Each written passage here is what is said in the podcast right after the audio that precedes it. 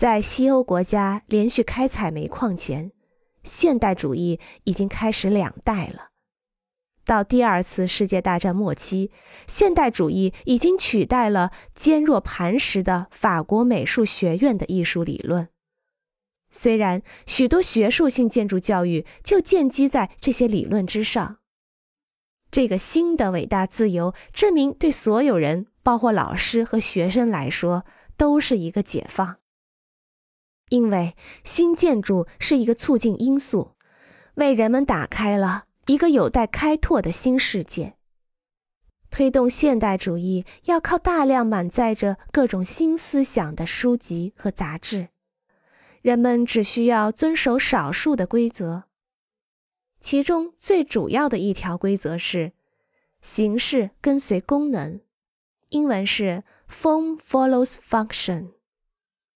先前的规则，连同装饰用的石膏模型和浇筑技术都被抛弃了。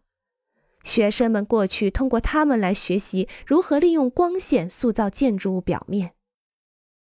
古典资料书籍。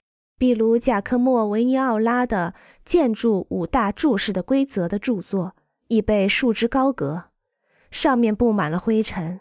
他们原来所在的位置上摆上了以现代大师为题的图书。人们的思想和想象变化是如此之快，以至于许多报纸和杂志刊载了比书籍还多的信息。建筑艺术已经经历了一场智能美容和翻新。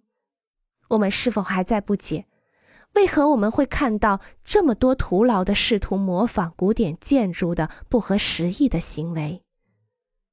在设计上实现丰富多样性是可能的。众多迥然不同的哲学和习惯用语表述，凸显了人们的兴奋和混乱，就像这个新时代的开始一样。在这里，每一种力量。本来都可以为新时代指明方向，